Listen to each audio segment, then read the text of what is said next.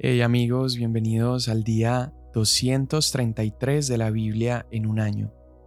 Hoy estamos comenzando Zacarías, leemos los capítulos 1 al 4 y el Salmo 77. Zacarías 1. En el octavo mes del segundo año de Darío, vino la palabra del Señor al profeta Zacarías, hijo de Berequías, hijo de Ido, diciendo, el Señor se enojó mucho contra sus padres. Diles pues, así dice el Señor de los ejércitos, vuélvanse a mí, declara el Señor de los ejércitos, y yo me volveré a ustedes, dice el Señor de los ejércitos. No sean como sus padres a quienes los antiguos profetas proclamaron, diciendo, Así dice el Señor de los ejércitos, Vuélvanse ahora de sus malos caminos y de sus malas obras. Pero no me escucharon ni me hicieron caso, declara el Señor. Sus padres, ¿dónde están? Y los profetas viven para siempre. ¿Acaso no alcanzaron a sus padres mis palabras y mis estatutos que yo ordené a mis siervos los profetas? Por eso se arrepintieron y dijeron, como el Señor de los ejércitos se propuso hacer con nosotros conforme a nuestros caminos y conforme a nuestras obras, así ha hecho con nosotros. El día 24 del mes undécimo, que es el mes de Sebat, en el segundo año de Darío, vino la palabra del Señor al profeta Zacarías, hijo de Berequías, hijo de Ido, de esta manera. En una visión nocturna, vi un hombre que iba montado en un caballo rojo. El hombre estaba entre los mirtos que había en la quebrada, y detrás de él caballos rojos, castaños y blancos. Entonces dije, ¿quiénes son estos, Señor mío? Y el ángel que hablaba conmigo me dijo, Te mostraré quiénes son estos. Y el hombre que estaba entre los mirtos respondió, estos son los que el Señor ha enviado a recorrer la tierra. Y ellos respondieron al ángel del Señor que estaba entre los mirtos y dijeron, Hemos recorrido la tierra y toda la tierra está en paz y tranquila. Entonces el ángel del Señor respondió, Oh Señor de los ejércitos, ¿hasta cuándo seguirás sin compadecerte de Jerusalén y de las ciudades de Judá contra las cuales has estado indignado estos setenta años? Y el Señor respondió al ángel que hablaba conmigo palabras buenas, palabras consoladoras. Y el ángel que hablaba conmigo me dijo, Proclama diciendo, Así dice el Señor de los ejércitos, Estoy celoso en gran manera por Jerusalén y por Sión, pero yo estoy muy enojado contra las naciones que están confiadas, porque cuando yo estaba un poco enojado, ellas contribuyeron al mal por tanto, así dice el Señor, me volveré a Jerusalén con compasión. En ella será reedificada mi casa, declara el Señor de los ejércitos, y el cordel será tendido sobre Jerusalén. Proclama de nuevo, así dice el Señor de los ejércitos, otra vez rebosarán mis ciudades de bienes, otra vez el Señor consolará a Sión y de nuevo escogerá a Jerusalén. Después alcé mis ojos y miré cuatro cuernos, y dije al ángel que hablaba conmigo, ¿qué son estos? Estos son los cuernos que dispersaron a Judá, a Israel y a Jerusalén, me respondió. Entonces el Señor me mostró cuatro artesanos, y dije, ¿qué vienen a hacer estos? Y él respondió, Aquellos son los cuernos que dispersaron a Judá, de modo que nadie ha podido levantar la cabeza, pero estos artesanos han venido para aterrorizarlos, para derribar los cuernos de las naciones que alzaron sus cuernos contra la tierra de Judá para dispersarla. Entonces alcé los ojos y miré a un hombre con un cordel de medir en la mano, y le dije, ¿A dónde vas? A medir a Jerusalén para ver cuánta es su anchura y cuánta su longitud, me respondió. Cuando el ángel que hablaba conmigo se iba, otro ángel le salió al encuentro y le dijo, Corre, habla a ese joven y dile, sin muros será habitada Jerusalén a causa de la multitud de hombres y de ganados dentro de ella. Porque yo seré para ella, declara el Señor, una muralla de fuego en derredor y gloria seré en medio de ella. Escúchenme, huyan de la tierra del norte, declara el Señor, pues yo los dispersé por los cuatro vientos del cielo, declara el Señor. Sión, tú que moras con la hija de Babilonia, escápate, porque así dice el Señor de los ejércitos, cuya gloria me ha enviado contra las naciones que los despojaron, porque el que los toca, toca la niña de su ojo. Yo alzaré mi mano contra ellas y serán despojo para sus esclavos. Entonces sabrán que el Señor de los ejércitos me ha enviado. Canta de júbilo y alégrate, oh hija de Sión, porque voy a venir y habitaré en medio de ti, declara el Señor. Y muchas naciones se unirán al Señor aquel día, y serán mi pueblo. Entonces habitaré en medio de ti, y sabrás que el Señor de los ejércitos me ha enviado a ti. El Señor poseerá a Judá, su porción en la tierra santa, y escogerá de nuevo a Jerusalén. Guarde silencio toda carne delante del Señor, porque Él se ha levantado de su santa morada. Entonces me mostró al sumo sacerdote Josué, que estaba delante del ángel del Señor, y Satanás estaba a su derecha para acusarlo. Y el ángel del Señor dijo a Satanás, El Señor te reprenda, Satanás, repréndate el Señor que ha escogido a Jerusalén. ¿No es este un tizón arrebatado del fuego? Josué estaba vestido de ropas sucias en pie delante del ángel, y éste habló y dijo a los que estaban delante de él, Quítenle las ropas sucias, y a él le dijo, Mira, he quitado de ti tu iniquidad, y te vestiré con ropas de gala. Después dijo, que le pongan un turbante limpio en la cabeza, y le pusieron un turbante limpio en la cabeza, y le vistieron con ropas de gala, y el ángel del Señor estaba allí. Entonces el ángel del Señor amonestó a Josué, diciendo, Así dice el Señor de los ejércitos, si andas en mis caminos, y si guardas mis ordenanzas, también tú gobernarás mi casa. Además, tendrás a tu cargo mis atrios y te daré libre acceso entre estos que están aquí. Escucha ahora, Josué, sumo sacerdote, tú y tus compañeros que se sientan ante ti, que son hombres de presagio, pues yo voy a traer a mi siervo el renuevo. Porque la piedra que he puesto delante de Josué, sobre esta única piedra hay siete ojos. Yo grabaré una inscripción en ella, declara el Señor de los ejércitos y quitaré la iniquidad de esta tierra en un solo día. Aquel día, declara el Señor de los ejércitos, convidarán cada uno a su prójimo bajo su parra y bajo su higuera. Entonces el ángel que hablaba conmigo volvió y me despertó como a un hombre que es despertado de su sueño, y me preguntó, ¿qué ves? Y respondí, Veo un candelabro todo de oro, con su depósito en la parte superior, y sus siete lámparas encima de él, con siete tubos para cada una de las lámparas que tiene encima. Y junto a él hay dos olivos, uno a la derecha del depósito y el otro a la izquierda. Continué y dije al ángel que hablaba conmigo, ¿Qué es esto, Señor mío? Respondió el ángel que hablaba conmigo y me dijo, ¿No sabes qué es esto? No, Señor mío, respondí.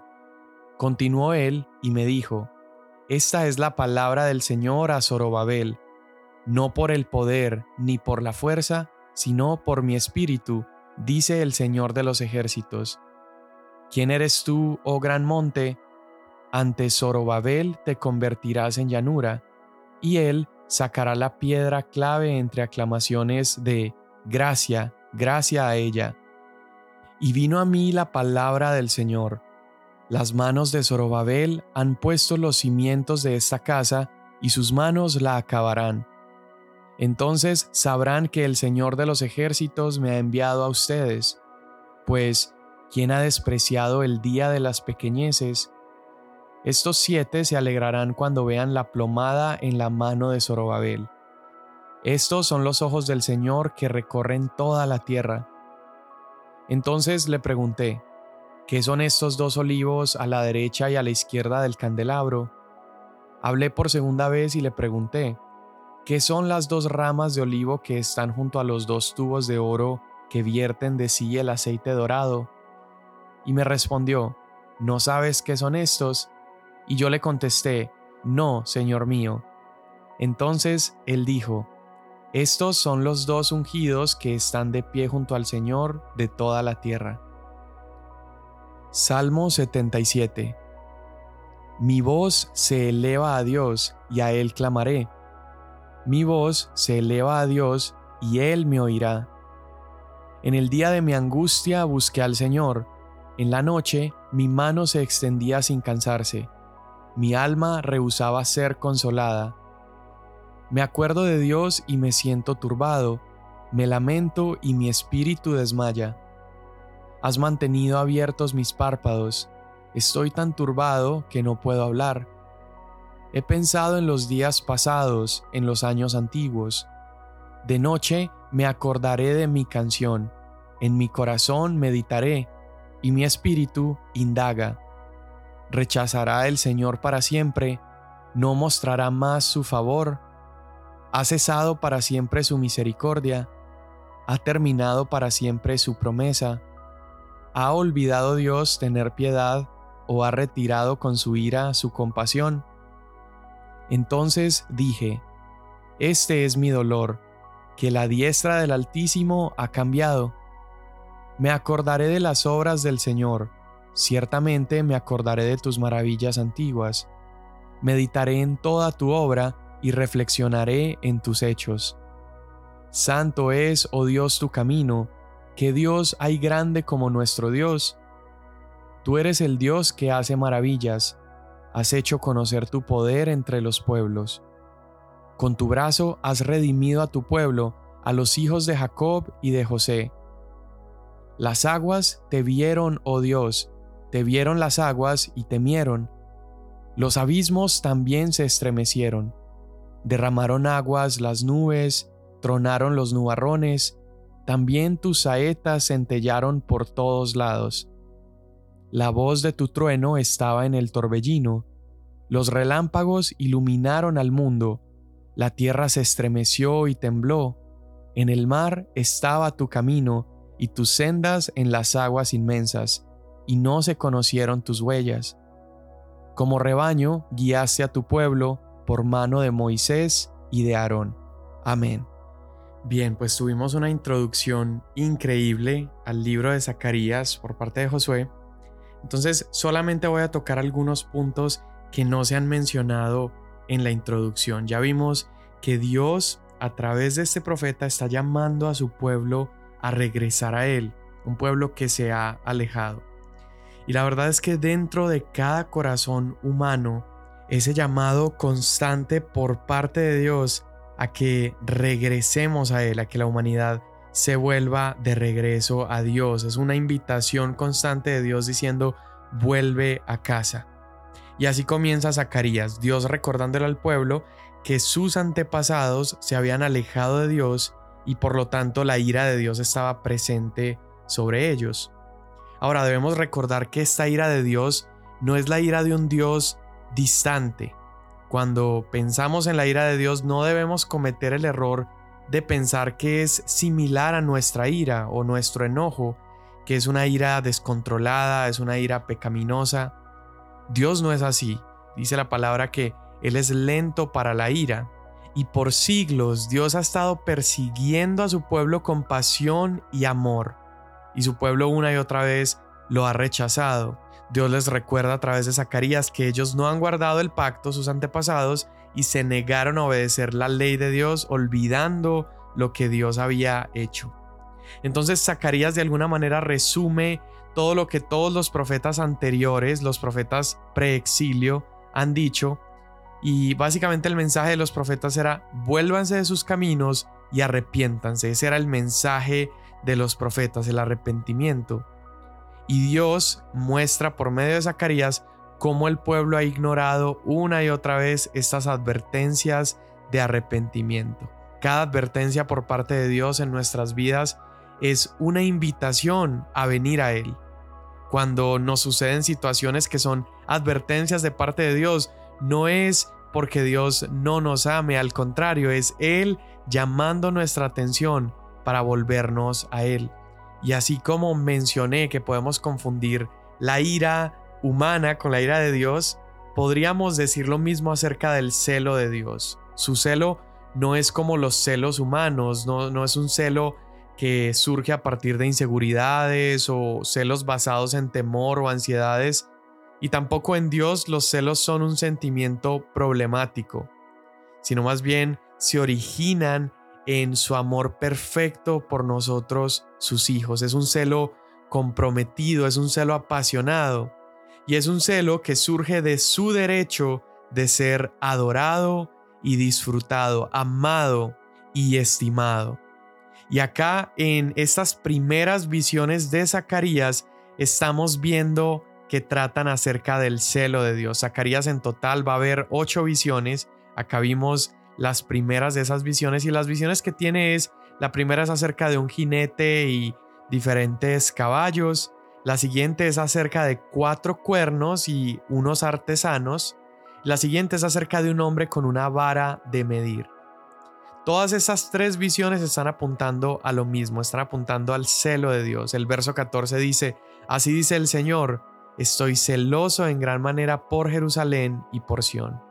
Y eso nos enseñan estas primeras tres visiones. Dios está celosamente comprometido con su pueblo. Y la primera visión, Zacarías está viendo a un hombre a caballo en un valle de mirtos y con él hay otros caballos de diferentes tonos. Y tenemos que recordar, como mencionaba Josué en la introducción, que la literatura profética usa bastantes símbolos. Ahora, el mirto o los mirtos representan a Israel. Este es un arbusto que crece en todo el país. Y los mirtos dice que estaban en un valle, es decir, estaban en un lugar hundido, un lugar de humillación y recuerda de dónde venía Israel, venían del exilio, el templo estaba destruida, la ciudad acabada. Y estos caballos también están ahí para representar estos diferentes colores, tal vez el rojo representa la guerra, el blanco la paz y ese castaño tal vez tensión. Hay algunas cosas que solamente podremos especular acerca de ellas, pero hay otras que sí nos quedan claras. Y una de las que es muy clara es que este jinete que está en el caballo es el ángel del Señor. El ángel del Señor en algunos pasajes del Antiguo Testamento es descrito como un mensajero de parte de Dios, pero en otras es como si fuera Dios mismo, al punto que muchos estudiosos han llegado a decir que es una preencarnación de Jesús. Y esto tiene todo el sentido porque aún antes de que naciera Jesús, Cristo ya existía, Cristo ha existido desde siempre, el Hijo de Dios ha existido desde siempre. Entonces, si lo entendemos así, lo que estamos viendo es a Cristo parado en el Valle de los Mirtos, está parado al lado de la humillación de Israel y él ha mandado este mensaje a estos mensajeros a recorrer las naciones y las naciones están viviendo en una falsa calma, una falsa paz, al punto entonces que el ángel del Señor intercede y dice, ¿hasta cuándo tendrás misericordia por Jerusalén? En otras palabras, este clamor está implicando que traer misericordia a Jerusalén significa acabar con esa falsa paz de las naciones alrededor. Y luego el Señor responde con palabras consoladoras y les dice, estoy celoso por ustedes y enojado con las naciones que están confiadas o en paz. Entonces mira, primera visión trata acerca del celo de Dios por nosotros. También nos enseña que Dios no es indiferente y Dios ha enviado a su Hijo Jesús para ser nuestro intercesor. Él está presente con nosotros aún en el valle de nuestra humillación y de nuestro sufrimiento. Luego la siguiente visión es acerca de los cuernos y los artesanos. Y los cuernos en la antigüedad, los cuernos de un animal, eran la medida de su poder. Cuanto más grandes los cuernos, era más valiosa esa presa o representaba mayor poder de ese animal. Y poder representa autoridad. Entonces cada vez que en el Antiguo Testamento vemos que se habla de cuernos, incluso en el Nuevo Testamento, está hablando acerca de poder, está hablando acerca de autoridades, de gobiernos, incluso representa el poder militar y representa reinos. Y acá en Zacarías estos cuernos representan el poder de las naciones que han estado oprimiendo a Jerusalén. Algunos piensan que se trata del imperio babilónico, del imperio medo-persa, de Grecia y de Roma, y otros piensan que puede ser Asiria, Egipto, Babilonia y el imperio medo-persa. Otros incluso dicen que se trata de las naciones al norte, al sur, al este, al oeste. Pero la verdad es que no importa, lo importante es lo que sí entendemos y es su celo y su amor manifestado también en esta visión. El punto es que Dios actuará en su justicia contra todos estos reinos y usará artesanos. Estos artesanos representan instrumentos de justicia para castigar a los opresores. Pero mira qué interesante, está hablando de gobiernos siendo derrocados por artesanos. Qué extraña visión. Dios tomando a los poderosos y poniéndolos en manos tan inusuales como las de un artesano. Y el capítulo 2 en el verso 20, el profeta pregunta y dice, ¿a qué vienen estos artesanos? Y Dios responde, a aterrorizar a estas naciones, a aterrorizar a los cuernos. Dios entonces nos está mostrando cómo Él usa lo sencillo para avergonzar a los sabios. Y con Jesús fue así. Es más, Jesús fue un artesano y con su humildad y con su sencillez derrocó el poder de la muerte y del infierno. La siguiente visión es este ángel con la cinta de medir. Y esto también habla del celo de Dios, porque esta medición que se está llevando a cabo está midiendo a Jerusalén.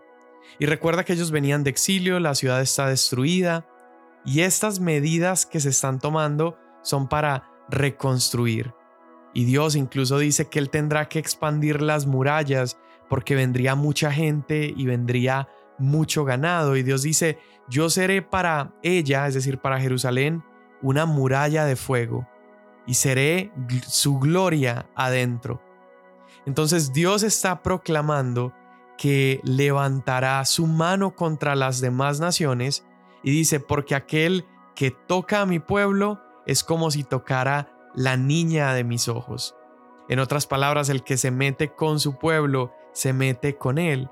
Y en su gran amor por nosotros, en su gran amor por su pueblo y en su celo, Él nos redime y nos guarda y amplía y restaura y renueva su ciudad para recibirnos.